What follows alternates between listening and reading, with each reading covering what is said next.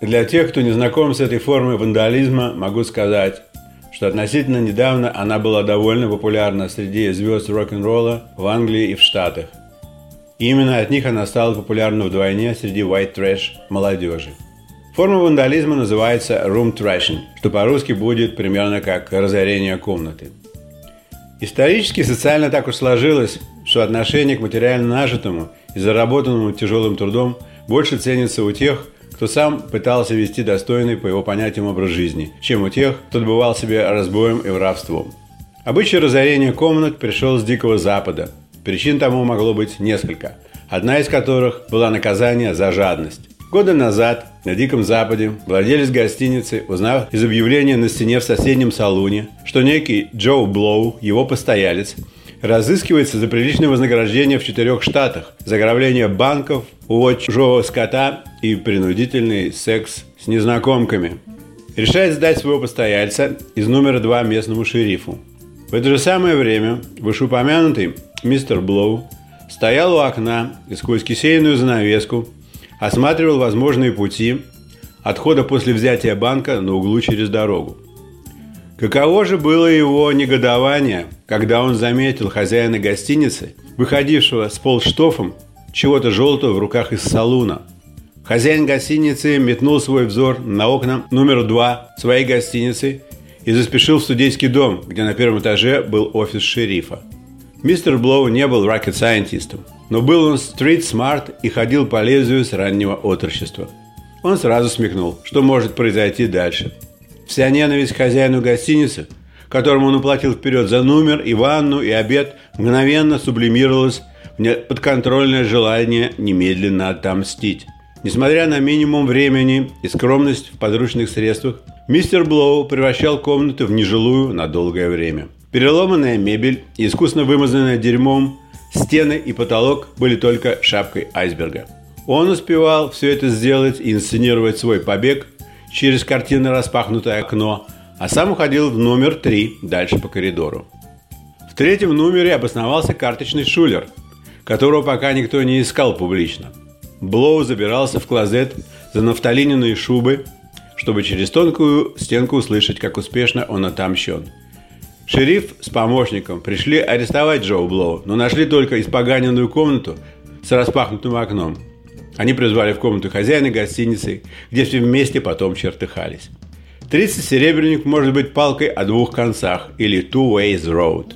Когда легендарные социальные бунтари и уголовные грабители были отловлены и перебиты примерно к концу 19 века, и Дикий Запад перестал быть таким уж диким, то и вандализм с комнатами поутих. Однако он возродился в 60-е и 70-е годы прошлого века. Своему внезапному появлению он обязан звездам рок-н-ролла. И это понятно почему. В то время, когда простые люди приходили посмотреть на выступления тех в свое удовольствие, звездам приходилось мотаться по гастролям согласно подписанных контрактов. Жизнь звезд была гламурной только от Селева и до Телева. А потом была такая же тоска и скука, как и у других. Если к этому прибавить их экстравертность и креативность, иногда под воздействием наркотиков и алкоголя не только на сцене, но и вообще в жизни, то номера отелей, где они стояли во время гастролей, были отличным местом для извержений сублимированной скуки, скандальной паблисити и популярности. Знаменитый ударник Кейт Мун считался открывателем и примером к подражательству. Он первым придумал прибивать мебельную обстановку номера к потолку. У него было много последователей и людей, которые пытались его еще и перещеголять. Среди знаменитостей были Кейс Ричардс, Джо Уолш, Джо Белуши и Джон Боtham. В наши дни многие пытаются занять номер в гостинице, из окна которого ударник Лед Зеппа выбросил в бассейн белый телевизор. Однако новая плазма крепко прилажена на болтах к полу. В мотеле, где мне пришлось поработать, случаи вандализма бывали довольно частыми. Работники утренней смены с опаской открывали двери номеров для утренней переборки – если разгром комнаты был значительным, то согласно местному уставу должен был быть составлен протокол с указанием потерь. Малыми считались потери белья из-за невозможности им пользоваться в дальнейшем. Некоторые постояльцы завязывали простыни и полотенца в большой тугой шар и заливали его водой из душевой головки. Практика показала, что развязать такое невозможно, тем более, что внутри шара мог быть неприятный сюрприз. Хозяин наш деньги считать умел очень хорошо, поэтому у него и было еще несколько заведений, кроме мотеля. Не желая после вандализма комната приносила ему убытка 300 долларов в день. И с громилами комнат он боролся очень по-итальянски.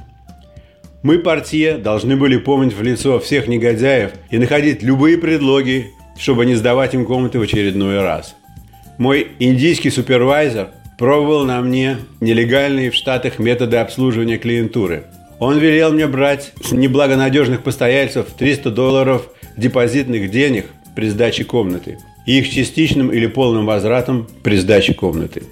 Если принять во внимание, что после четырех оплаченных часов обсажен любовных страстей Громила не помнил многого из своей предыдущей жизни и просто уезжал, то деньги оставались в кассе. Если они не были востребованы в течение 48 часов, то становились чьей-нибудь собственностью. Глядя назад, я понимаю, почему индийский супервайзер выбрал именно меня, чтобы имплементировать свои паназиатские тоталитарные эксперименты над людьми. Я любил и до сих пор люблю практические шутки, граничащие с зазеркальем, и мог запросто отказать клиенту в услугах. Я приладил на стенку в офисе детскую игрушку в форме светящейся кнопки с надписью «Полис» и указывал на нее клиентуре, когда слова мои на них не имели действия. Однажды вечером, возвращаясь после обхода территории мотеля, я увидел мужчину и женщину в ожидании номера.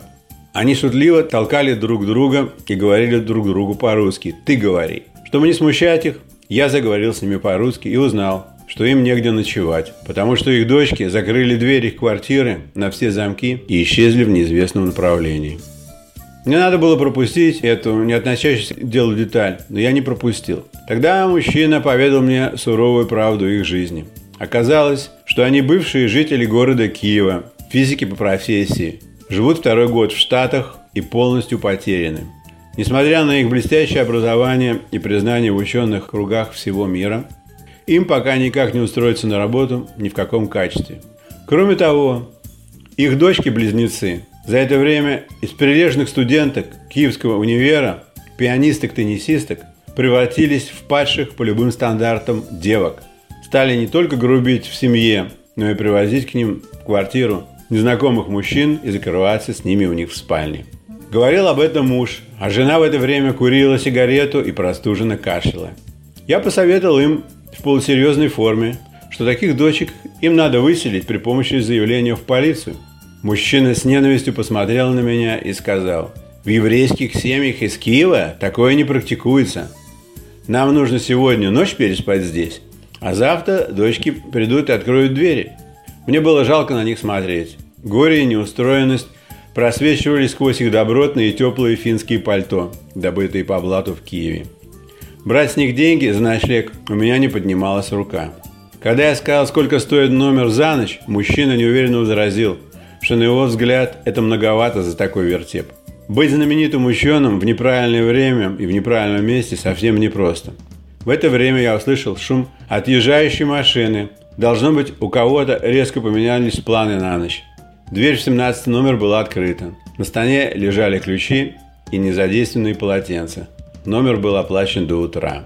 Туда я опустил ночевать физиков.